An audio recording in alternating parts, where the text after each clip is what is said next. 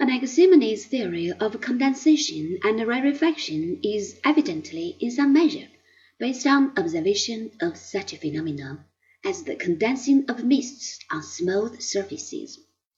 The problem thus was one of incorporating the Eleatic criticism into a theory of particles.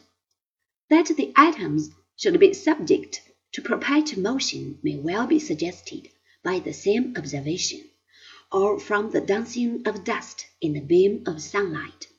In any case, the theory of Anaximenes does not really work, unless we think of more or less densely packed batches of particles. It is thus certainly not true that Greek atomism was just a lucky guess. When Dalton revived the atomic theory in modern times, he was well aware of the Greek views on the subject and found that this provided an account of his observation on the constant proportions in which chemical substances combine. There is, however, a deeper reason why the atomic theory was not a fortuitous discovery. This is connected with the logical structure of explanation itself. For what is it to give an account of something? It is to show how what occurs is a consequence of the changing configuration of things. Thus, if we wish to explain a change in a material object, we must do this by reference to changing arrangements of hypothetical constituents that remain themselves unexplained.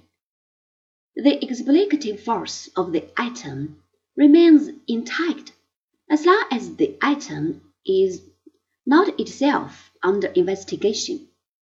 As soon as this happens, the atom becomes the object of an empirical inquiry, and the explicative entities become subatomic particles, which in their turn remain unexplained. This aspect of the atomic theory has been discussed at great length by the French philosopher E. Meyerson. Thus, Atomism as such conforms to the structure of causal explanation. The atomic theory was further developed by Democritus, a native of Abdera, who flourished about 420 BC.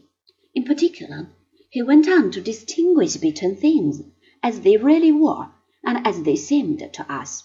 Thus, on the atomic view, the world around us really consists just of atoms in motion, whereas we experience it in a variety of things. This gives rise to a distinction between what were much later called primary and secondary qualities. On the one side, there are shape, size, and matter, and on the other, colors, sounds, tastes, and the like. The latter are then explained in terms of the former which belong to the atoms themselves. The theory of atoms we shall meet several times more in the course of our inquiry. What might be its limitations will be discussed in the appropriate places. Here, let us merely note that atomism is not the outcome of fanciful speculation, but a serious answer, 150 years in the making, to the Milesian question.